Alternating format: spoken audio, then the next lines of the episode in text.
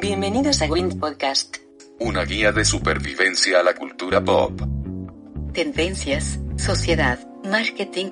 Medios, emprendedores, historias y entretenimiento. Con Armando Ruiz.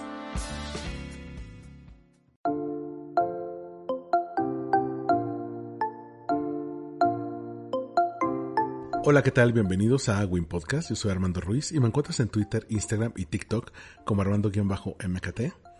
Y el día de hoy tengo a una amiga que la última vez que nos vimos fue antes de la cuarentena, en marzo. Yo me acuerdo que platicábamos aquella vez. Oye, ¿crees que realmente dure esto mucho? Y yo te dije, mira, dos semanas y nos volvemos a ver. Nos habíamos visto en, el, en la librería del Fondo de Cultura Económica, así de... Te, nos dedicamos a otras cosas. Parecía otra vida, o sea, no parece que fue este año siquiera. Parece como si fuera hace cinco. Y de repente pasan 30, 40 semanas y, y, platicamos y parece que, que, pasar, que pasaron tantas cosas que tenemos una, unas vidas completamente distintas. Y se nota mucho en la plática que tuvimos antes de empezar a grabar aquí. Y estoy con Adriana Velázquez, Serbia. ¿Cómo estás?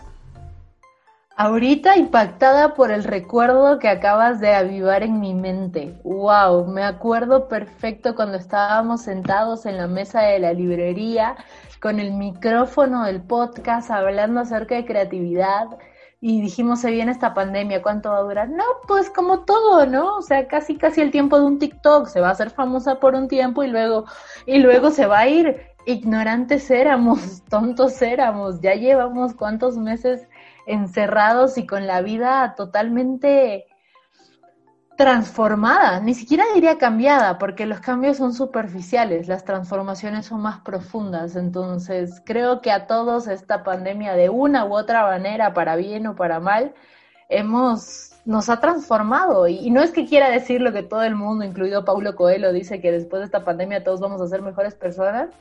No, pero probablemente todos vamos a reafirmar ciertos caminos en nuestras vidas, ya sea para bien o para mal. Creo que esta ha sido una, una fuerte sacudida de piso para todos. Y eso que lo digo viviendo en la Ciudad de México, donde hay unos temblores bien cabrones. Pero sí, la pandemia resultó una fuerte sacudida de piso para todos nosotros. Y está difícil porque platicábamos antes de grabar sobre cómo a veces el tomar decisiones clave en la vida te pueden cambiar y a veces, para bien.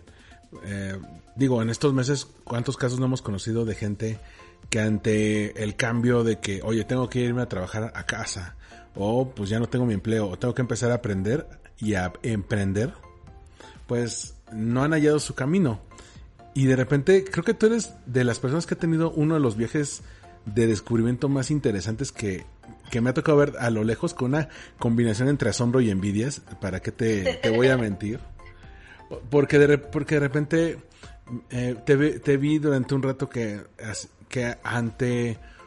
Cuando, cuando todo el mundo estaba encerrado en, tu, en su casa, tú dijiste, pues me voy a encerrar en mi casa, bueno, en una casa, pero en la playa, ahí en, en, un, en, un, en un espacito donde no hay mucha gente, y de alguna manera eh, te veías bien y te veías más relajada y, y, como decías, algunos amigos te decían, te ves más joven. Yo mismo te, te decía hace rato, pues sí te ves con otro semblante mucho más relajado, mucho más feliz. ¿En qué, en qué momento dijiste, pues voy a hacer como mi propio viaje, las cosas que no había hecho en, en mucho tiempo?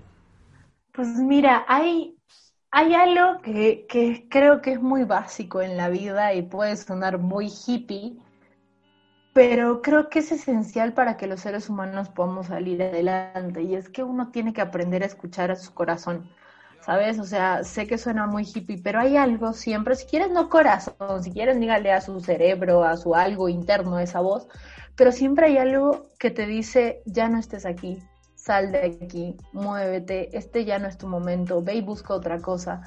Y a veces escuchar esa voz incluso y permitirnos oírla nos da tanto miedo porque cambiar es aterrador, el cerebro no está preparado para el cambio. Y a mí, o sea, o sea, si me cuento la historia, digo, la pendeja, ¿cómo hace esto en plena pandemia? Porque decido renunciar a, a Miniso, a un trabajo muy, muy top, gerente de creatividad y contenidos, acá con influencer y todo ese parafernalia, que la verdad, entre comillas, construye mucho hacia una vida que muchas personas quisieran tener, pero yo me di cuenta que no era la que yo quería tener. Entonces viene plena pandemia, renuncio a, esta empresa, me ofrecen quedarme y me dicen quédate, no te vayas, hay una pandemia, tranqui, te damos lo, lo que necesites, pero por favor quédate. Yo dije, no, aunque haya una pandemia, aunque haya todo, yo ya no quiero estar aquí. Mi intuición, mi corazón, mi razón, lo que sea, me decía, no, Adri, no sabes qué vas a hacer, no sabes qué va a pasar, pero suelta, suelta y, deja ir. Y obviamente a todos nos cuesta mucho porque soltar y dejar ir lo seguro es como por, si ya tienes algo seguro, pero si no te hace feliz, lógico que tienes que salir a buscar eso que te haga feliz. El otro día había un, a un filósofo que decía, Nunca un pez se va a ahogar en el agua mientras está nadando y tampoco un ave mientras está volando, mientras están sanos y están bien. Y lo mismo pasa con tu vocación, o sea, si tú sabes que eres bueno en algo y sabes que necesitas ir a buscar otros horizontes, no te vas a hundir, simplemente va a ser difícil, pero tienes que ir a buscarlos. Entonces, yo cambié de rubro y justo la pandemia me tocó cuando estaba en un viaje en San Cristóbal de las Casas y empezaron a cerrar todo, ya empezó a ponerse grave la situación. Dije, ¿qué hago? Me vuelvo a la Ciudad de México, pero yo tenía otros planes, yo iba a viajar por el sur del continente, a conocer el sur de Chile, iba a cumplir muchos sueños. Y dije, ¿qué hago? ¿Me vuelvo a la Ciudad de México o pues me voy a un lugar más bonito. y de pronto en San Cristóbal conocí a unos amigos, conocí a unas personas y fue de, güey, vámonos a la playa. Me fui a Cancún y entre Cancún, Playa del Carmen y Tulum pasé toda la pandemia y puede sonar idílico, no puede sonar así de, ay, claro, tiene un chingo de lana o ay, se le facilitó. No, todo, todo fue por, por seguir la intuición y todo se puede lograr con el presupuesto que tengas, con eh, los amigos que tengas, con los sueños, lo importante es escucharte. O sea, yo no quería volver a la ciudad, porque saber que volver a la ciudad iba a ser encerrarme, sentirme sola, extrañar mi trabajo, quizás terminar volviendo y decir, saben que sí, lo necesito. Y fue muy loco porque todo lo que sembré a lo largo de, de, de, de estos años dio frutos y de pronto me hablaron para dar cursos, conferencias, talleres, me empezaron a surgir trabajos y el dinero, la abundancia, lo que quieran, empezó a fluir sin que yo tenga el miedo o la necesidad de amarrarme a algo. Entonces, es que eh, quizás te estoy diciendo mucha cosa y, lo te estoy mareando un poco, pero es que sí siento que viví muchas vidas en esta pandemia, pero creo que lo que más rescato fue que fui fiel a lo que yo sentía y a lo que yo quería. Y si algo puedo compartir con los demás es que es muy cabrón como a veces creemos que es más fácil la estabilidad y estar en un trabajo que odiamos, que nos duele, que nos hace sufrir y no nos atrevemos a explorar ese otro lado que nos va a hacer realmente felices. Y cuando lo estemos explorando, aunque sintamos que estamos en una cuerda floja, puta, la vista va a ser preciosa y toda la libertad que vamos a sentir no se compara con nada. O sea, yo en este tiempo pude retomar muchas cosas que amaba, como la lectura, la escritura, poder estar más en contacto con conmigo misma, con mis amigos, o sea, creo que la libertad es algo que no tiene precio y, y es loco porque en condiciones tan adversas como una pandemia, extrañamente es cuando más feliz me siento, ¿sabes? O sea, es porque a pesar de todo, me escogí a mí, escogí mi libertad y escogí escucharme. Y sí, estuve viviendo en la playa, ahora volví a la ciudad y más adelante no sé qué vaya a pasar, pero estoy fluyendo. Es, es, es interesante porque si nos vemos como a este esquema de cómo viven muchas personas promedio, por ejemplo, la gente que trabaja en oficina, tú y yo que hemos estado en oficinas, ¿no? En corporativo, pues trabajan toda la vida, trabajan 10 meses y medio para dos semanas de vacaciones, ¿no? Entonces pasan meses planeando qué van a hacer esas dos semanas. Y, y, dicen, no, es que ahora sí me voy a ir a España, ahora sí me voy a ir a Nueva York, ahora sí voy, voy a ir a Buenos Aires. Ok, pero te estás dando cuenta que estás dando 50 semanas por dos de, de ganancia en el año, o sea... Es que hay, hay un libro, hay un libro, perdón, hay un video de, de Mujica, el expresidente de Uruguay, que dice, tú o sea, no es que te dan dinero por tu trabajo, te dan dinero por tu tiempo. ¿Cuánto tiempo le estás regalando a la empresa, a las personas que están ahí, que te tienen ahí para lograr sus sueños y no los tuyos? Al final, sí, terminas sufriendo trabajando hasta las 3 de la mañana para que para tener 6 días de vacaciones, para tener dos semanas de vacaciones. Eso, y no significa que la vida tiene que ser una vacación constante, para nada hay que trabajar, obvio que sí, hay que trabajar y movernos, pero hay que trabajar en algo que tú creas, que vaya acorde con tus principios. Y también creo yo que hay que tener la posibilidad de un miércoles decir, no, hoy me quiero ir a una biblioteca a leer todo el día. Y un domingo decir, hoy en pijama, pues voy a sacar todos mis pendientes. Pero que tú tengas esa libertad de elegir cuándo sí, cuándo no, hasta dónde, es no tiene precio. O sea, es, creo que es de alguna manera vivir conscientemente y decidir estructurar tu vida de manera consciente. Y de alguna manera también es una de las bendiciones que a, gente como tú y como yo que vivimos del talento, del intelecto, que tenemos esta participación en la economía de las ideas, es uno de los privilegios que nos da la pandemia, que podemos ser trabajadores nómadas podemos estar en otras ciudades, podemos estar en otras casas, eh, siempre y cuando podamos trabajar en línea, ¿no? Porque a mí cuenta lo que... Esa es una gran ventaja, o sea, poder es muy loco, pero poder vivir de pensar suena obvio, ¿no? Pero realmente que la gente crea en tus ideas, hable contigo, te escuche y, y, y, y pues cree en tu intelecto y vivir de generar ideas, te da muchísima libertad, te permite estar en cualquier lugar, en cualquier ciudad. Yo me burlo porque yo ahorita tengo cosas como en siete casas, o sea, regadas por todos lados, todos los lugares en los que he vivido, he ido dejando cosas. Digo, ah, bueno, cuando vuelvo aquí, cuando vuelvo aquí, cuando vuelvo aquí. Y está bien también, o sea, no me aferro nada, pero sí es es muy lindo poder vivir eh, de, tu intelecto y poder tener este tipo de trabajo en línea que antes era un poco rechazado y que ahora con la pandemia quien lo, lo rechazaba se había obligado a aceptarlo, pues para todos nosotros los amantes de ser libres creo que es un gran beneficio. Oye, aquí tengo una duda. Tú mencionas que has dejado cosas tuyas en varias casas. Eh, muchas, muchas veces la, la gente se ata yo diría excesivamente a lo material, ¿no? De cómo voy a dejar mi consola PlayStation, cómo voy a dejar mi pantalla de 50 pulgadas, el comedor que compré para las visitas, cómo voy a dejar este departamento en el que viví por 3, 4 años, algunos que dicen, pues este que ya compré para envejecerme. Entonces, de repente la, la, la gente gasta mucho de su tiempo, mucho de su vida y mucha energía, sin contar el dinero, en cosas materiales, en aferrarse a este tipo de cosas materiales.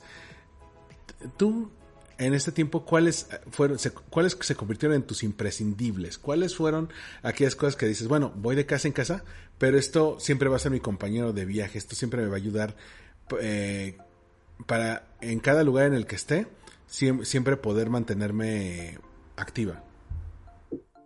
Bueno, de plano mi objeto favorito en la vida y que no lo dejo nunca y que siempre lo tengo a donde sea que vaya es mi Kindle. Mi libro electrónico, sí o sí, o sea, para mí es el mejor invento que puede existir para el hombre. O sea, lo tengo cargado de libros y eso es fundamental, donde sea que esté, me gusta o no el lugar en el que esté, eso me salva de lo que sea. Mi Kindle mi libreta y mis plumones para dibujar o escribir en todo momento. Después todo lo demás, y no te voy a mentir, las cosas materiales pesan, o sea, yo cuando decidí cambiar de vida y que iba a viajar y demás y me agarré en plena pandemia, yo ya había cancelado mi renta en la Ciudad de México, había vendido mis muebles, había, porque en tres años yo construí una vida, la verdad que tenía una casa que para mí era muy bonita, fui comprando muebles en tianguis, varias cositas y lo vendí todo, todo, todo, entonces fui viviendo en casas que rentaba, en hostales y ya cuando vuelvo acá a la Ciudad de México para intentar rehacer mi vida y volverla a acomodar, pues no tenía nada, nada. Pero también me di cuenta que todo eso que tuve y que lo tuve con mucho amor y lo compré y lo conseguí con mucho amor, también lo vendí con mucho amor y se lo di a muchas cosas las regalé, con mucho amor y que eso sea energía que fluya. Yo tengo mi Kindle, mi libreta, mis plumones, obviamente el celular, pues si no, no puedo estar en contacto con nadie. Y ya, con eso no, son mis imprescindibles. Y seguro también si no los tuviera, pues buscaría la forma de tener otra cosa que me haga bien. O sea, a veces le damos tanto valor a las cosas materiales, pero es muy fácil deshacerse de ellas como hacerse de ellas. Qué importante es, como dice una amiga que tengo, si quieres un nuevo coche, pues tienes que sacar el que tienes en la cochera. O sea, si quieres que lleguen cosas nuevas a tu vida, pues saca las que tienes para poder recibir con los brazos abiertos las cosas nuevas. Entonces, es un poco de, de, soltar y dejarse ir.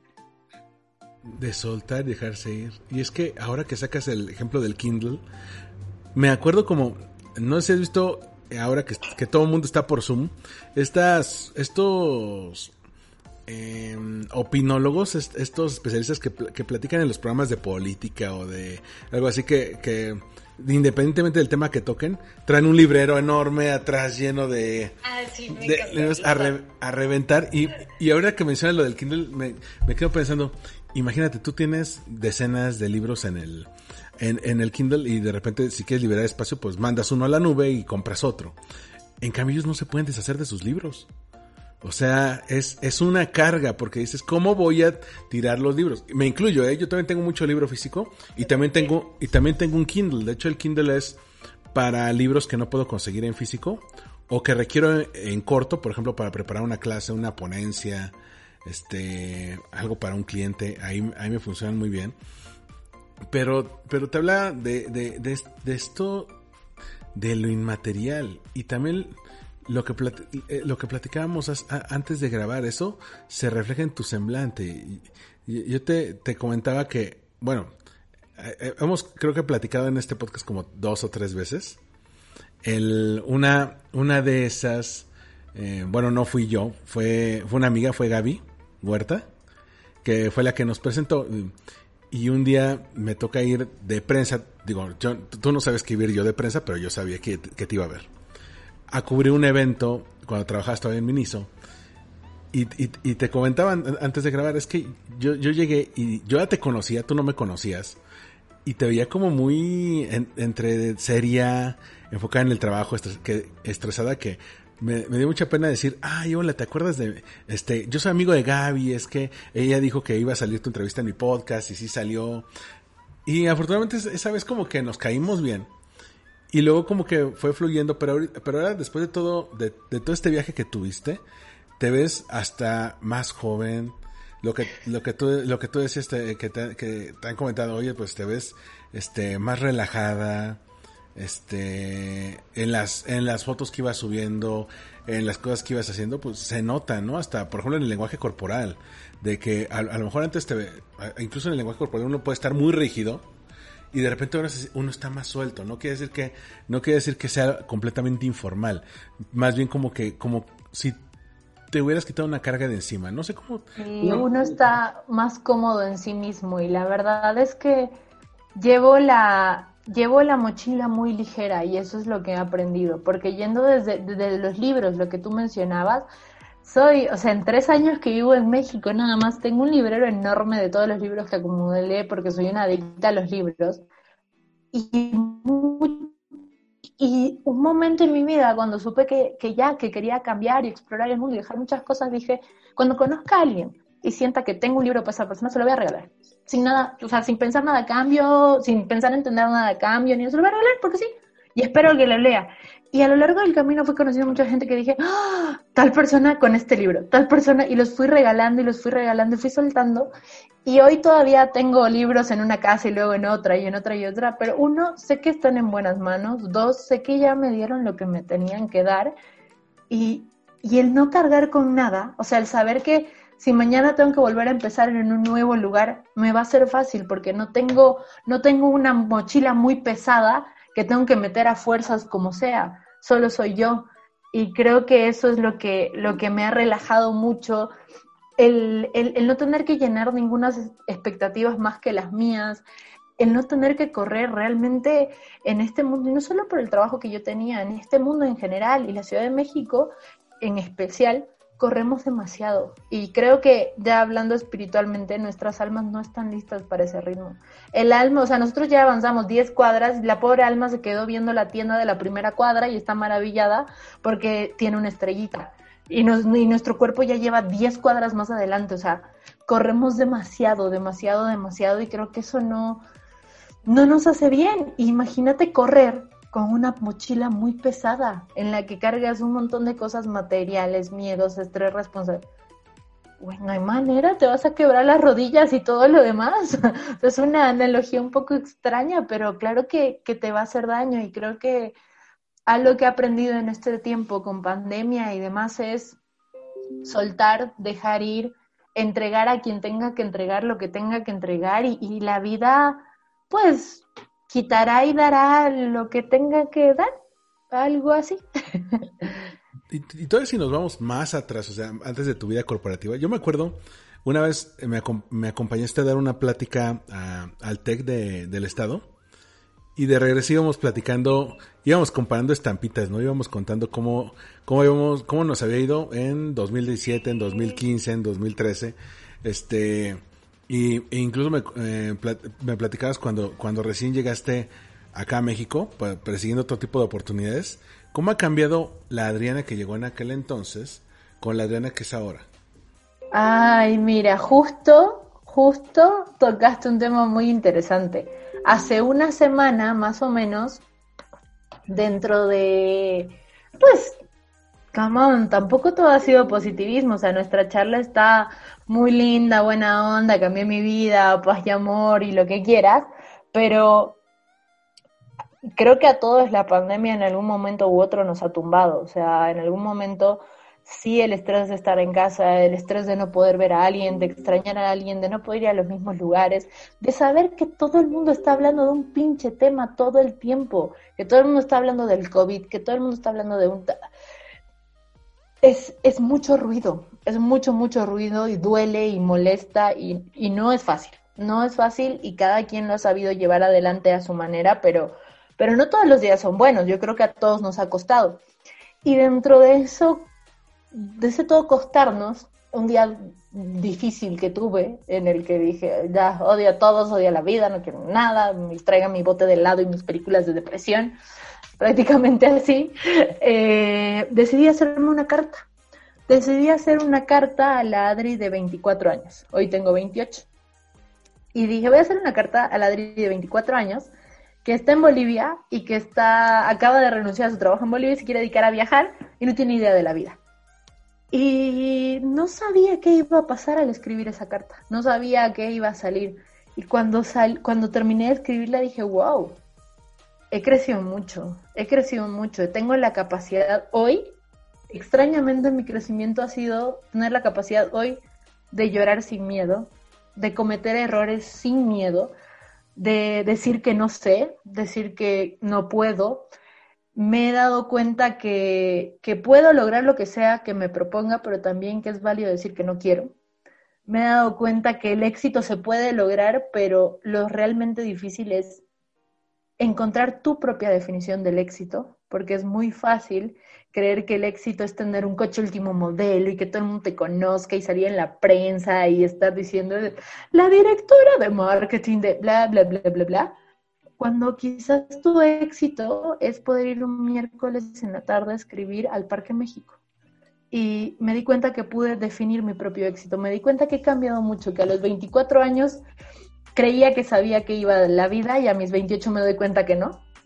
Y me aplaudo por eso, me aplaudo porque me gusta no saber de qué va la vida, me gusta saber que nada me lo tengo que tomar muy en serio, me gusta saber que también he aprendido que, que cuando eres bueno por naturaleza y haces las cosas con amor, todo vuelve y, y el mundo es más bonito. Entonces en esa carta que escribí a mi yo de 24 años sí dije, no mames, sí he crecido un montón, sí, pero un crecido un montón para mí, ¿no? O sea, no es que no es que crea que soy wow profesionalmente o que soy una gran persona ni nada. Me comparo y digo, ah, Adri, antes te daba tanto miedo llorar, te daba tanto miedo decir que algo te dolía, te daba tanto miedo equivocarte, decir que no sabías algo, te daba miedo lo que la gente iba a pensar de ti, te daba miedo pintarte el momento es el, el, pelo de morado en ese tiempo y lo tenías rojo porque era más acertado. Muchas cosas que, que realmente me di cuenta que, que, en estos cuatro años, pues hoy me puedo contar una historia muy linda, casi casi surreal, de todo lo que he vivido y sí, he cambiado y crecido mucho y creo que algo que le diría a mi yo de 24 años y al de 12 y a mi yo de 28 es siempre sigue tu intuición, siempre esa es la única que sabe de qué va este pedo que se llama vida.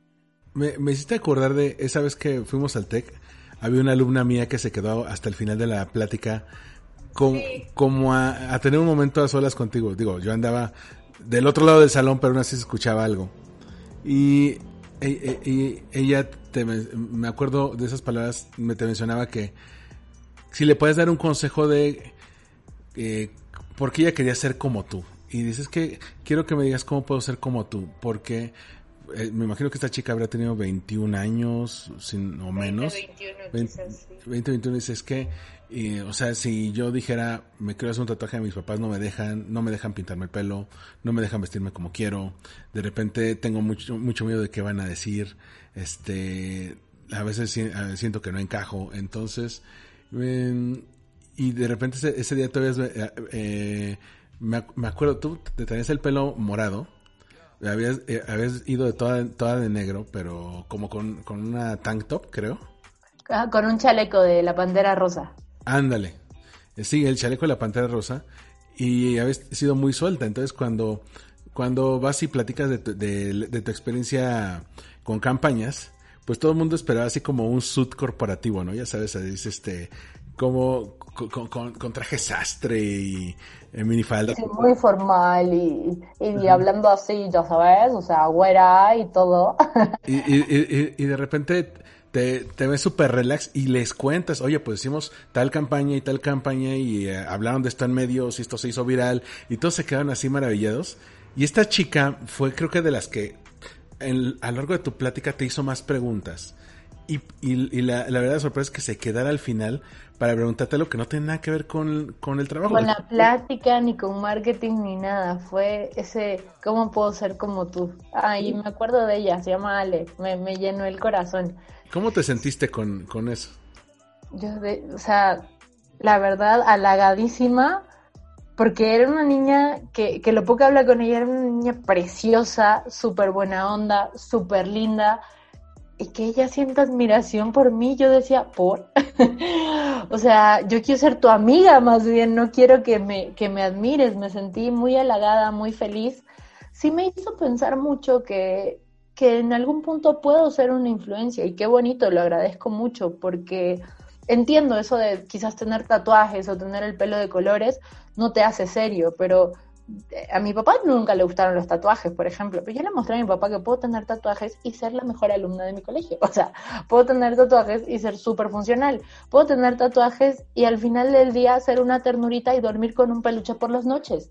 Entonces, creo que siempre fue, fui fiel a mí. Si de alguna manera puedo influenciar a Ale, que ayer fue Ale quien me preguntó en ese momento, es siempre sé fiel a ti, porque si no lo eres, tarde o temprano te va a doler. Y alguien herido y a alguien que le duelen cosas hace más daño a los demás del que quisiera. Entonces, si eres fiel a, a ti mismo y te quieres a ti, pues vas a querer a todo el mundo. Así que esa, esa vez sí me sentí como un poco tímida y al mismo tiempo muy, muy halagada, pero de hecho tengo a Ale en Instagram y siempre hablamos por Instagram. Está muy padre. Sí, sí, sí, la verdad que sí. Es que, digo, parece toda esta labor de introspección, pero todo nos lleva a, algo. Eh, esta, esta parte del COVID-19 nos da la oportunidad de reencontrarnos con otras partes de nosotros que, que no estaban muertas, pero, pero ahí estaban enterradas, esperando su momento para salir. A veces uno dice, pues, ¿qué voy a hacer en estos meses de encierro? Hay gente que se echó ya todas las series y películas de Netflix. Hay gente que ya no sabe qué hacer y se quiere salir a fiestear, ¿no? Oye, me voy a de viaje a Valle de Bravo, me voy de, de fiesta. Y hay gente que se reencuentra con ciertos lados creativos que de otra manera no hubieran podido salir porque entre que uno tiene trabajo, la agenda, los compromisos, la locura, pues no lo dejas. Y de repente te veo que comienzas a escribir de nuevo. De, de, ¿Tú ya escribías eh, antes o es algo que apenas estás probando? ¿Cómo te surgió eso? Cuando yo era pequeñita, cuando tenía que como 8 o 9 años, escribía canciones y se las vendía a mis amigas por 5 o 10 bolivianos, que son como 25 o 30 pesos mexicanos, para que se las entreguen a sus novios.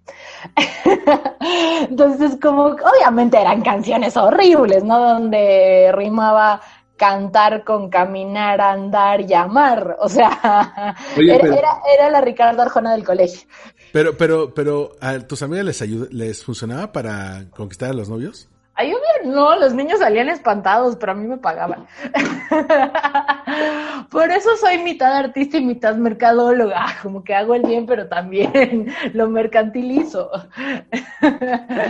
Y siempre me gustó, escribía poesía, pero de nuevo, cosas ñoñas, ¿no? O sea, rimaba canción con corazón y todas estas cosas muy básicas pero siempre lo sentí en mí, siempre sentí que, tenía la necesidad de decir o de contar, siempre he sido muy amante de las historias y siempre cargo una, yo siempre digo que soy ladrona de frases, porque cargo una libreta por la vida y cuando estoy platicando con alguien y me dice una frase linda, la, robo y la anoto, me encanta, o sea, si se me ocurre a mí algo, en ese momento paro todo y lo anoto, he anotado cosas en el cine, en obras de teatro, cuando estoy en una cena súper formal con los dueños de Miniso y ahí va Adri así anotando en fiestas.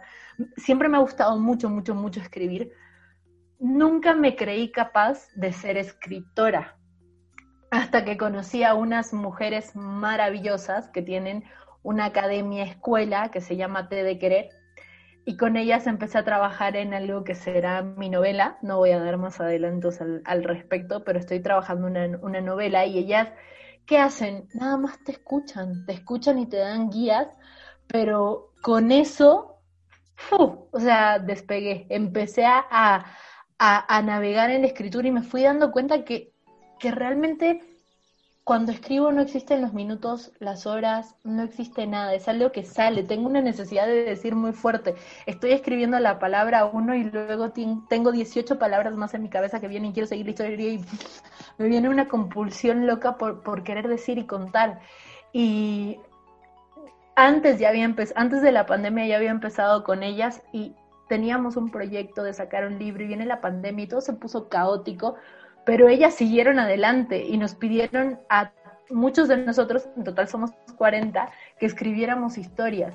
Y fundaron la editorial TDQ, que es una editorial artesanal, donde ahí todo es chiquito, los libros, todo es chiquito menos las historias, y sacamos un libro que se llama Historias en calcetines, porque nosotros cada vez que nos juntábamos a escribir en esa mesa, pues nos quitábamos los zapatos, estábamos en contacto con el suelo y escribíamos en calcetines y cada calcetín es diferente. En el libro tienes historia, hay una historia de un niño que tiene 11 años, o sea, el, escritor es un niño de 11 años, que tiene una historia maravillosa, hay historias de desamor, hay historias de terror, hay historias con las que lloras, hay historias con las que ríes, hay historias con las que te pierdes, hay, son historias que te tocan, o sea, son grandes escritores y grandes personas que tenían ganas de decir.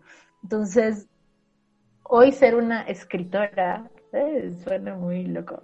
Publicada en el libro de historia de calcetines es un sueño cumplido. Y, y más allá de lo que eso signifique para mí, pues yo quiero que a todo el mundo le quede claro que los sueños se cumplen, chingada madre. recién, recién saqué un, un artículo para, para Talentum, que es una consultora en Bolivia, que habla acerca de tener un oninograma, la importancia de tener sueños. O sea, como a veces nosotros solo vivimos y ya. No, todos deberíamos tener oninogramas y una lista de por lo menos 15 sueños y de cosas por cumplir. Eh, para mí, Historias en Calcetines era un sueño y hoy tengo un cuentito publicado ahí, es una antología que es preciosa, que pronto va a estar en Gandhi y en Amazon y que espero que mucha gente la disfrute.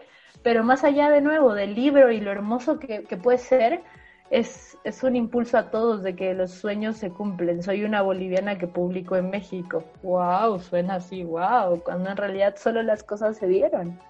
Pues e-, eres una escritora que llegó al momento clave de contar su historia. Cuando ya dijiste, tengo una historia que contar, se dieron las, las oportunidades para que pudieras publicar. Pero si no hubieras decidido escribir, no se hubiera dado esa oportunidad. Sí, si no las hubiera buscado, porque yo a ellas la busqué y tenía esta necesidad de decir y, y fui abriéndome ese camino, ellos me, me recibieron, o sea, las cosas convergen, pero las oportunidades no caen del cielo. O sea, no me acuerdo de quién es esa famosa frase, pero las oportunidades, la inspiración te encuentra cuando tú estás trabajando. Eh, y la inspiración, exacto. Cuando la inspiración te encuentra cuando tú estás trabajando. Y así me pasó y lo que siempre cuento, o sea, yo cuando era, cuando tenía como 15 años, seguía mucho la publicidad de librerías Gandhi. Bolivia es muy chiquito, o sea, en Bolivia no hay tantas librerías como aquí, y seguía librerías Gandhi y dije, cuando sea grande algún día voy a conocer esa librería. Y mi sueño, dentro de mi oninograma de 60.000 sueños, era conocer una librería Gandhi. Y hoy tengo una antología publicada en una librería Gandhi, y es como, ¡Wow! O sea, los sueños se cumplen. Vas a llegar al, al pasillo de novedades, a la mesa de novedades, y va a estar el libro, y, y, tú puedes, no sé, un día ir a, a, tomar el café con alguien y, mira, aquí está mi libro, por si quieres conocer. Así de, oh, soy muy intelectual. Pero está, está muy fuerte, me dejaste, me dejaste pasmado con, con eso que mencionabas de los sueños, porque es esto de que mucha gente se limita a existir está muy cabrón. O sea, perdón que saque la, palabra, pero está muy cabrón. Es algo que he platicado con otros amigos de cuando tú vas caminando por la calle, un, bueno, antes de la pandemia, y creo que todavía ya, ya se, se, se, está retomando eso. Vas viendo a personas caminando por, por, las, por las calles y cuántos días tienen un sueño. ¿Y cuántas días decidieron enterrar ese sueño? Porque tenían que pagar la renta, tenían que eh, convertirse en el tipo de personas que sus padres querían que fueran. Porque se automatizan. Es muy, es muy triste, Armando, porque de verdad, y soñar no significa soñar con comprarte una casa. O sea, no necesariamente puede ser. ¿Cuál es, cuál es tu sueño? pues mi sueño puede ser aprender a tejer manillas, quiero saber hacer pulseras o brazaletes artesanales, quiero aprender a tejerlos y quiero vender tres y con esos tres comprarme algo que yo... Eso ya es un sueño, o sea, no necesitan ser sueños así. Sí, es lindo tener sueños muy, muy grandes, como comprarte una casa, casarte, formar una familia, lo que quieras, pero también puedes tener sueñitos que se hacen al andar, que se cumplen a diario, y creo que esos son los que motivan, los que te hacen avanzar, o sea, tener un oninograma, si quieres verlo así, con tonterías, o sea, con sueños chicos, es precioso, si no, ¿para qué vives? ¿Para qué, ¿Para qué ser un mutante? un zombie. Buen punto. Y es que incluso me ha tocado gente muy cercana que digo, pero ¿qué sueños tienes? ¿Qué ambiciones tienes? ¿Qué es lo que quieres lograr? Algo para ti, o sea, no de lo que tengas que hacer, no de lo que la gente espera que hagas. ¿Qué es lo que tú quieres para ti? ¿Quieres eh, trascender? ¿Quieres tener mm, tu, espacio feliz para estar ahí? ¿Quieres vivir sin presiones? ¿Quieres dedicarte a lo que amas? Mucha gente no lo sabe, no se lo plantea. Alguien le dice cuál es el camino que tienen que seguir y lo siguen y nunca se cuestionan eso. Hay mucha gente que no, que no tiene sueños, tal cual lo que acabas de decir, no se cuestionan eso, o sea, no, y de nuevo, no se trata, quizás tu sueño sea ir una vez cada tres meses a un pueblito mágico. Y ya está, está perfecto, pero tenlo. O sea, muchísima gente no sueña. Me acuerdo que en un trabajo estaba en una campaña de cultura preciosa, preciosa, preciosa, que era una campaña de sueños. La empresa le iba a cumplir un sueño a un colaborador. A más de 200 colaboradores les mandamos la pregunta de ¿cuál es tu sueño? ¿Sabes cuántos nos contestaron de 200? ¿Tres? Cuatro. Ay, bueno. Caray. Cuatro personas, nadie más. Ah, seguramente entre ellos, seguramente entre ellos había algún otro que tenía ese sueño, pero era muy doloroso, ¿sabes? Porque cuando les, los confrontas con la pregunta, recuerdan todos esos sueños que dejaron ir por estar ahí. Oye, pues a lo mejor no sé, yo quería ser bailarina, pero me embaracé a los 18, ¿no?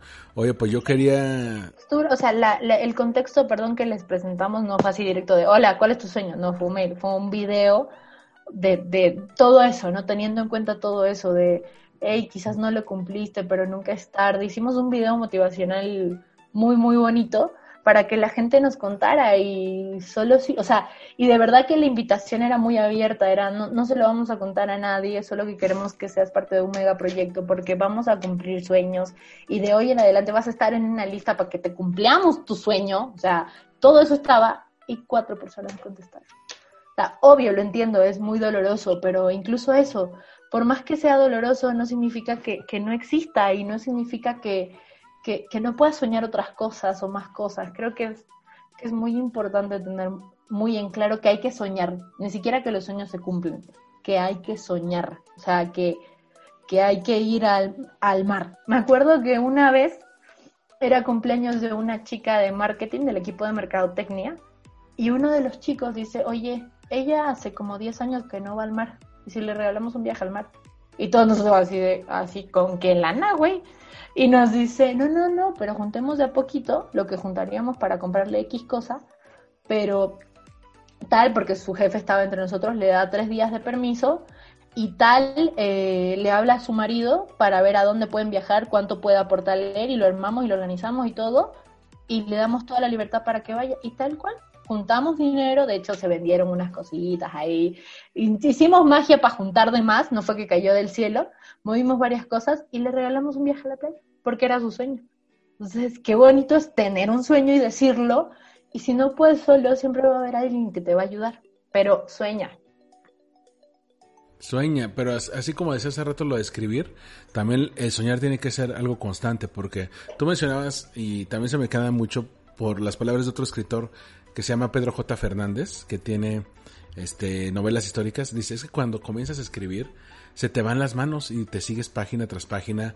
Quieres ver hacia dónde va tu personaje, hacia dónde lo van a llevar sus pasos, cuál va a ser el diálogo, cómo le va a contestar a la persona que lo pone en aprietos, a su ser amado, cómo, cómo va a responder ante, ante ese tipo de situaciones. Y la única manera de descubrirlo es seguir escribiendo, porque tú eres quien, quien, quien va a llevar eso. Nadie lo va a hacer por ti. Incluso tú has visto cuando un escritor renombrado le deja a alguien más su obra para que haga una secuela o una obra derivada, no se siente igual, ¿eh? se siente como, como que, como que, como que alguien eh, no entendió del todo la intención del, del, autor original. De la misma manera tiene que ser lo de los sueños. Hay una frase que se me quedó muy, muy fuerte hace unos años, eh, que, que se resume muy fácil. Siempre, ah, nos dice, nunca es tarde para tener sueños mejores. Cuando está muy padre, ¿no? Porque cuando, cuando ahora la, pandemia te tumba tu sueño, que dices, oye, pues quería ahorrar para tal cosa, eh, quería irme de vacaciones a tal lugar, que, este, a lo mejor eh, a, gente, digo, gente que no soy yo, ¿verdad? Yo, a mí no me ha pasado. Gente que se enamora de alguien antes de irse de, de, pandemia y pues la pandemia le cambia los planes y entonces eso que se iba a dar ya nunca se dio. Entonces, eh, eh, uno, uno de repente puede tener sueños e ilusiones y desaparecen. Tú también lo platicábamos antes de grabar. Dices que ahora es, eh, es difícil para detener algo así de osado, ¿no? pero si se te va un sueño, pues tienes que seguir soñando, ¿no? Si se te va uno, tienes que lograr otro. Para mí, que la editorial T de Querer, la editorial TDQ, haya sacado un libro, Historia en calcetines, en plena pandemia, me dice, güey, ¿cuál es la excusa? O sea, ellas tuvieron que registrar la editorial, empresa, derechos de autor, todo, no es como mandarlo a imprimir y ya, todo, la inscripción de la editorial, todos los términos legales, todo en pandemia, cuando el mundo ni siquiera estaba preparado para hacer todo en línea, y lo hicieron. Sin pandemia ellas planeaban sacar el libro en julio, lo sacaron en septiembre, no es nada, nada con pandemia. Entonces, eso me demuestra que se puede. Si ellas lo hicieron, o sea, que para mí es admiración pura y tengo historias en calcetines en mis manos y es un libro precioso, con autores preciosos que igual escribieron en pleno momento complicado, se puede. Y si tienes un sueño que realmente no se puede, pues cambia. O sea, yo sí, yo te había dicho, o sea, yo tenía el sueño de conocer el sur de Chile y no pude y me quedé aquí. Ah, bueno, pues me fui a vivir a la playa. Ese fue mi nuevo sueño. Yo puedo decir, hola, soy Adri y viví en Bacalar, en Playa del Carmen. Y suena que tuve una vida de lujo, sin mentira. Busqué amigos, contactos, personas, rentas baratas y cumplí mi sueño. Eso, el dinero no tiene que ver. Lo que importa es, es creer en ti y escucharte y hacer lo que realmente quieres hacer. Y el caso de la editorial T de Querer es, es enorme. Yo me acuerdo, bueno, de, de ellos solamente me ha tocado ver alguna vez en ferias de libro a Marley, a Marley Corona. Marley Corona, sí. Y, y son de las personas que desde lejos notas la pasión que tiene por los libros. O sea, cuando alguien, cuando alguien ama los libros se le nota muy cañón. Y, y, y ella, pues la, la, ubiqué porque yo fui a un remate de libros en, en el Auditorio Nacional y, y, ella también iba. Y luego lo eh, ubicas a, a, los de tu misma especie, ¿no? Dices, es que estos vienen de safari de libros. Dicen, vengo a, a cachar libros, a ver cuál es. El... Exacto. Y bueno, ya la conocí antes por Twitter. A ella a, asocia, pues no, no me, no me ha tocado. A Bosque Navarro también. Eh, la me la conozco por fotos, pero de repente veía los talleres que daban, las pláticas que daban, es que eran unas apasionadísimas por esto. Y eh, me, me, enteré de este libro por ellas, porque lo, lo publicaron en sus redes eh, como dos, tres días antes de, que, de saber que tú eras de las autoras de ese libro. Eh, de, y, y, bueno, veo que es Historias en calcetines, veo que lo van, que lo presumen, dicen que somos una editorial independiente y quién hubiera, hubiera dicho que que los sueños se pueden cumplir. A lo mejor no al tiempo que queríamos, pero se cumplen. Y de repente veo que tú publicas y digo, wow, es que, ¿cuánta gente dice, ay, ¿cómo quisiera escribir mi libro? Pero no puedo, ni siquiera se sientan a escribir, o sea, y, y ellos, como dices, con, ellos con todo... ¿Eh? Uno ¿Perdón? cree que es imposible. No, sigue, sigue, perdón. No, no, es, eh, sí, pero como, como mencionabas hace un momento, es, eh, a pesar de que parece imposible, haya en el modo. ¿Y cuántos?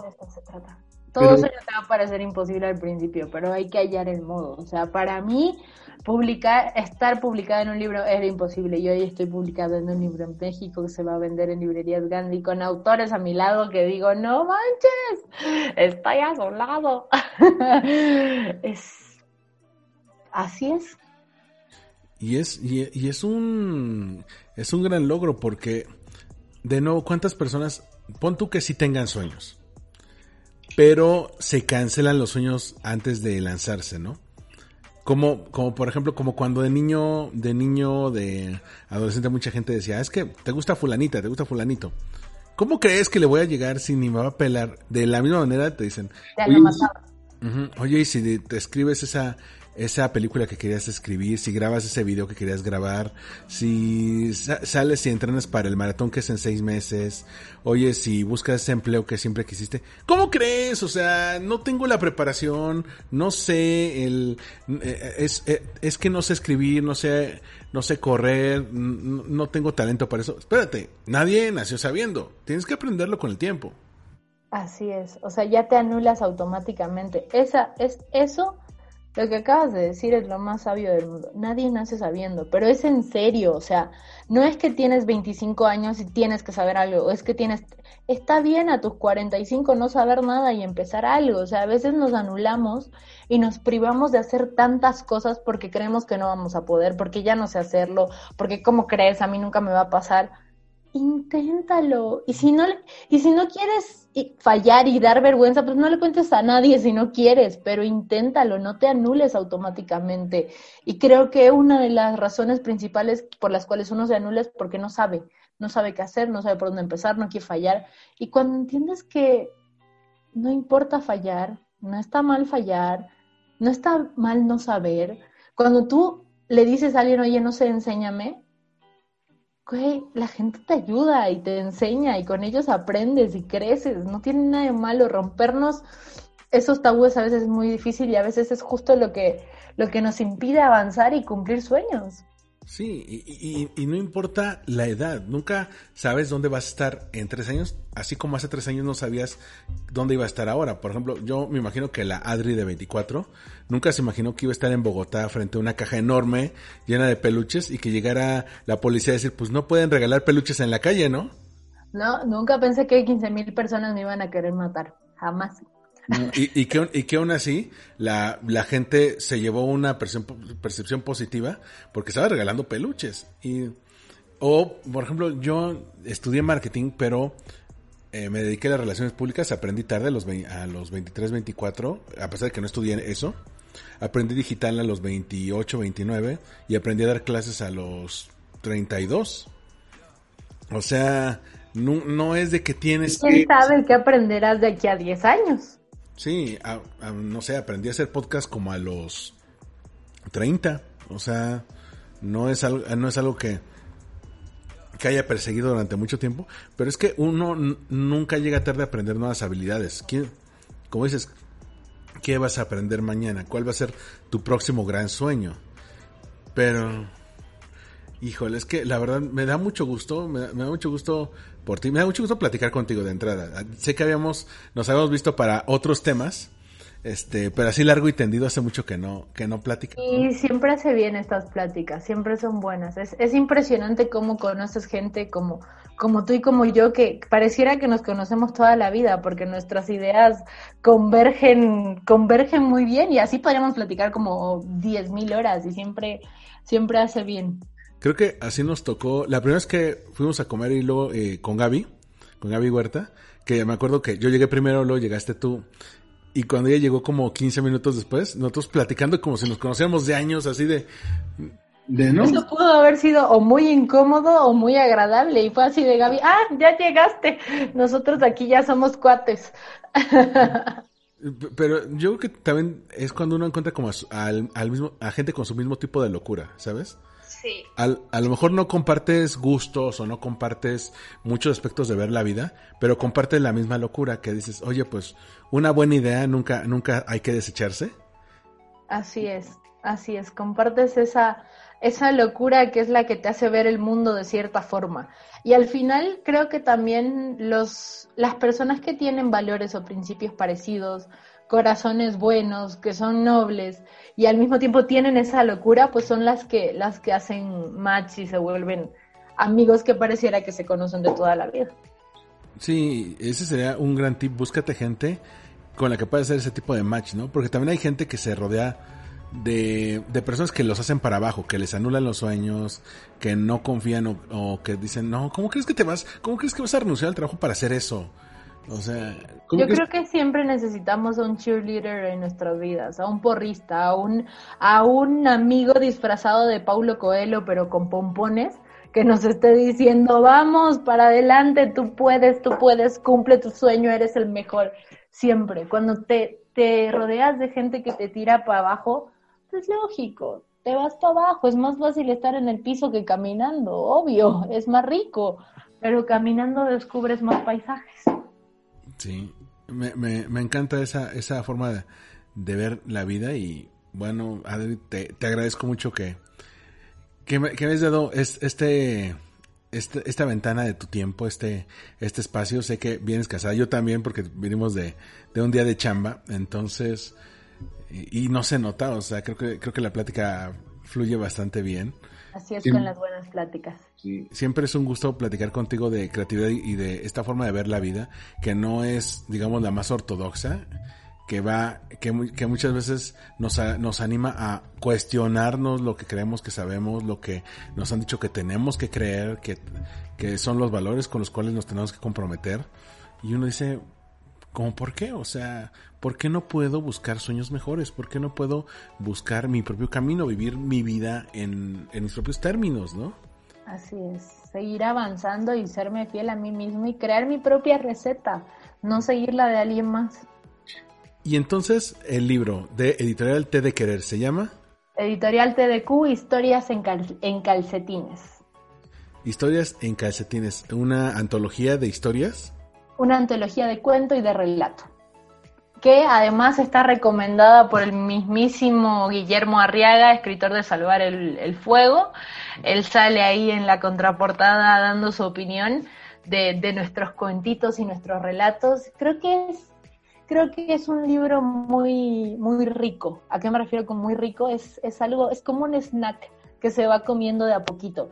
Cada historia es un sabor distinto, cada historia es una botana distinta que vas degustando de a poquito y cuando abres y cierras los ojos dices, ay, ya se acabó, voy a volver a esa historia que me gustó. Historia en, calcetines es antología de cuento y relato y creo que es, que es algo, algo muy lindo para que te acaricie el alma de vez en cuando.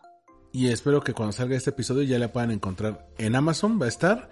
En, Amazon, en digital y también para entrega a domicilio y en Gandhi. En Gandhi, pues nada más la mejor librería del, del país.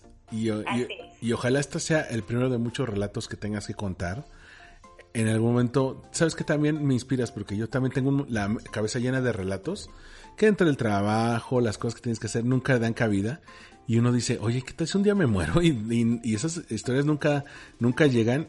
Así como, como aquella vez esta, esta alumna mía que, que te vio y, y, se, y sintió admiración grande por ti y dijo, de grande quiero ser como ella. Nunca sabes quién se puede inspirar por esa historia que tienes en la, en la cabeza y que todavía no va a salir, no ha salido a la luz, ¿no? Y Armando, además tú ilustras, imagínate tus historias con tus ilustraciones. O sea, ya vi el libro, ya lo publiqué, ya le hice la estrategia de marketing. de verdad que sí, tienes un talento ahí, algo muy lindo. Esa necesidad de decir, y más la tuya, de decir, de dibujar, de mostrar, tiene que salir. No seas egoísta, compártasela al mundo. Pues tú no fuiste egoísta, lo compartiste al mundo.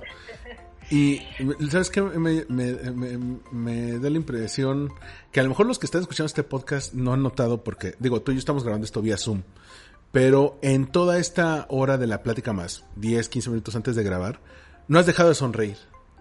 Está, está muy cañón, no has dejado de sonreír y eso habla mucho del semblante de cómo lo, de cómo vives ahora, de cómo lo traes ahora, porque cuando uno es infeliz por algo, se le sale por otra parte, por el lenguaje corporal rígido, este, en algún momento se le cae la sonrisa. Cuando estás bien contigo se nota, es una energía que contagias y cuando estás en ti, cuando cabes en ti, pues estás creando tu propia receta, te sientes bien y qué, qué lindo poder transmitir eso, o sea, ya, ya me hiciste pensar que estoy sonriendo todo el tiempo y ya no quiero sonreír, pero qué, qué lindo transmitir eso. Eso está padre porque nunca sabes por ejemplo, eh, si tú estás caminando por la calle, digo, eh, cuando podemos caminar sin cubrebocas, porque si no, no te van a ver sonreír, ¿no? Pero, pero por ejemplo, tú que lo, eh, lo compartes en tus stories, ¿no? Oye, hoy voy a cocinar con estos amigos, hoy fue cumpleaños de tal, hoy estoy aquí leyendo y te tomas una foto sonriendo, pues nunca sabes si la persona que te va a ver tuvo un día malo, este, y dice, pues me voy a distraer un rato viendo stories, y encuentra tu historia y ve lo que te pasó en el día, que a lo mejor nada más estuviste en tu casa, entre el trabajo y una buena lectura y un buen té, termina y se hace feliz porque te vio feliz. Porque se transmite eso, sí, yo creo que así como el COVID, la buena energía se contagia y qué bonito contagiar eso, o sea, buena vibra, buena energía también. Lo agradezco, yo tengo a mi alrededor gente como tú, como Gaby, como mis mejores amigos en México, mis papás, muchísima gente que transmite buena onda y creo que es muy sano rodearse de toda, de toda esa gente que te permiten, así como ellos te regalan buena energía, pues regalar buena energía. Sí, y bueno, aquí estoy viendo que en redes sociales puedes encontrar Editorial TDQ. Puedes, puedes encontrar también a sus fundadoras en arroba Querer. ¿Y a ti cómo te podemos encontrar si alguien eh, decide seguirte en redes sociales porque le atrajo esta plática o encuentra el libro y dice, ah, caray, quiero saber más de la autora. ¿Dónde, dónde pueden conocer más de ti? Instagram es mi red favorita, aunque digan lo contrario de todas las demás que están surgiendo, pero en Instagram como a.unicorn.life. Así me encuentran y así subo desde cosas inspiracionales a cualquier tontería subo yo, o sea, días buenos, días malos y lo que haya. Como, como dicen mis alumnos, lo padre de Instagram respecto a otras redes sociales, por ejemplo Facebook, es que tú sabes que las cosas que sube esa persona realmente las subió ella. O sea, es algo muy, muy honesto. Es algo muy honesto. En cambio en Facebook, pues usualmente suben o, o comparten cosas que alguien más hizo, como un meme, en, en, en, el en cambio en Instagram pues es algo más auténtico. Pero, pero Adriana, me dio mucho gusto platicar contigo. Muchas gracias por, por, por, por tu tiempo. Y bueno, recuerden, historias en calcetines, búsquenlo en Amazon, búsquenlo en Gandhi. Este, yo te juro que cuando esté lo voy a comprar. O sea, y... Me parece muy bien. Yo te tengo que hacer llegar uno, ya después coordinamos. Es que te, te, voy, a, te voy a decir un poco cómo, cómo veo esto de la vida. Prefiero comprarlo y que tú me lo autografías, porque yo creo que la mejor forma de apoyar el talento de un escritor es comprando su libro. Sí. Y a la vez, y a lo mejor va a haber algún amigo o alguna persona que tú quieras mucho que por alguna razón no va a poder comprar el libro, no sé, vive en otro lado o algo así, y esa persona necesita el libro más que yo. Si yo puedo comprar el libro y el día que te vea en persona te digo, por favor me lo firmas, me voy a, me voy a sentir mucho, mucho más completo porque realmente lo, lo compré porque lo quise. Comparto mucho esa filosofía, así, así tiene que ser. Quien cree en ti, quien apoya tu arte o lo que sea que, que hagas, pues te apoya también de la manera en la cual eso te ayuda a sobrevivir. Así que sí, comparto mucho esa filosofía contigo. Y bueno, nos escuchamos en el próximo Win Podcast. A Adri en a.unicorn.live en Instagram y a mí como Armando-MKT. Nos escuchamos en el próximo Win Podcast. Bye.